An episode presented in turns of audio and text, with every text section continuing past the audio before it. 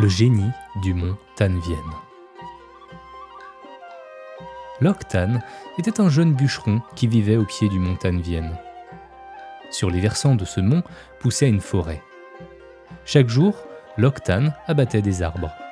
Il les sciait pour en faire des rondins qu'il faisait rouler jusqu'à la rivière. Là, il les vendait à des marchands venus avec leurs jonques. Et ceux-ci emportaient le bois vers la mer, où il devait servir à construire des bateaux. Loctane n'avait jamais vu la mer et pensait ne jamais la voir. Un matin, le bûcheron voulut abattre un arbre au tronc énorme. Il lui fallut des heures pour y parvenir. La nuit venue, l'arbre tomba enfin. Loctane reprit ses outils et décida. Je le débiterai demain, il est temps de rentrer chez moi.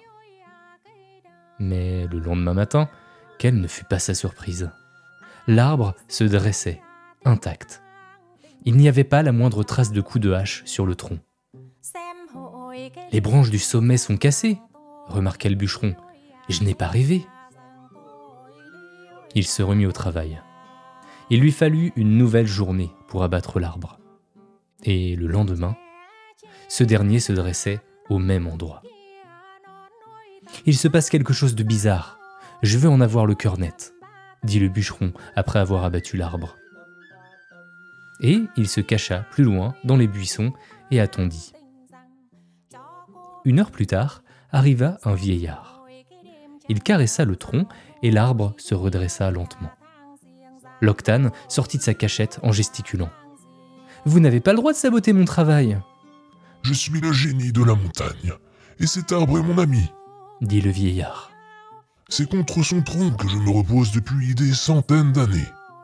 Je sais que tu es bûcheron, mais je t'en prie, ne coupe pas cet arbre-ci. Comme Loctane hésitait, le vieillard lui tendit une baguette. Si tu laisses cet arbre en paix, je te donnerai cette petite branche qui guérit les malades. Loctane retourna au village. Là, il soigna plusieurs malades et gagna bien plus d'argent que s'il avait coupé du bois. Alors, l'ancien bûcheron quitta le village et longea le fleuve jusqu'à la mer. Sur une plage, il aperçut des enfants qui frappaient un grand serpent marin avec des bâtons. Arrêtez, sale garnement ordonna-t-il. Et, d'un coup de baguette, il guérit l'animal blessé. Puis, il hocha la tête, étonné.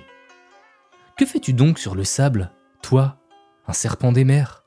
Je voulais voir à quoi ressemblaient les hommes, malgré l'interdiction de mon père, le roi des mers du Sud. Hum, tu as eu de la chance que je passe par là. Pour te remercier de m'avoir sauvé, je voudrais te présenter à mon père. C'est ainsi que Loctane visita le palais du roi des mers du Sud, où de grandes fêtes eurent lieu en son honneur. Reste ici pour toujours, proposa le roi. Je préfère retourner chez moi, répondit Loctane, dans la forêt de la montagne. Mon fils va te reconduire sur la plage où vous vous êtes rencontrés, déclara le roi. Bon voyage. Loctane repartit donc. Le voyage fut long. Quand il atteignit le Montagne-Vienne, le vieux génie lui dit avant de mourir Je suis heureux de te revoir. Si tu es revenu ici, c'est que tu aimes la forêt autant que je l'aime. Tu vas prendre ma place et devenir le protecteur des monts et des forêts. Loctane enterra le vieillard au pied de son arbre. Chaque matin, il soignait les malades d'un coup de baguette, et on venait le voir de très loin.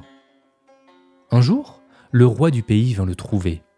Grâce à toi, les malades guérissent. La vie a changé. Veux-tu épouser ma fille Kimchi? Avec plaisir, dit Loctane. Mais tout le monde ignorait que le serpent sauvé par l'ancien bûcheron était amoureux de la princesse.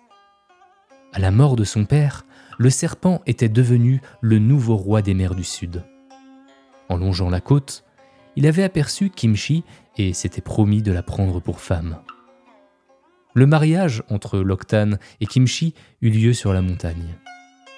Pendant sept jours et sept nuits, on chanta, on dansa. Et le roi serpent, fou furieux, déclara Je vais tuer Loctane et enlever la princesse. Il rassembla les tortues et les pieuvres, les poissons et les crustacés, les vagues et le vent marin. Tous se ruèrent à l'assaut du montagne Vienne. Une terrible tempête éclata.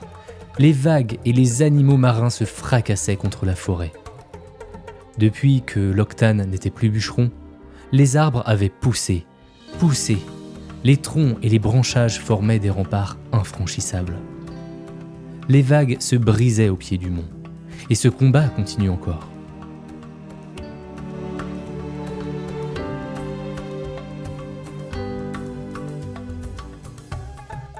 Mais Loctane et Kimchi s'en moquent. Là-haut, au sommet de la montagne où ils vivent en paix.